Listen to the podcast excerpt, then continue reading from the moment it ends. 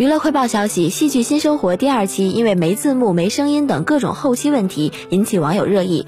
二十四日，导演严敏深夜逐条回复网友建议，向网友致歉，正在处理问题，抱歉，您先看戏。这样认真道歉、负责处理问题的态度，也得到了很多网友的赞赏。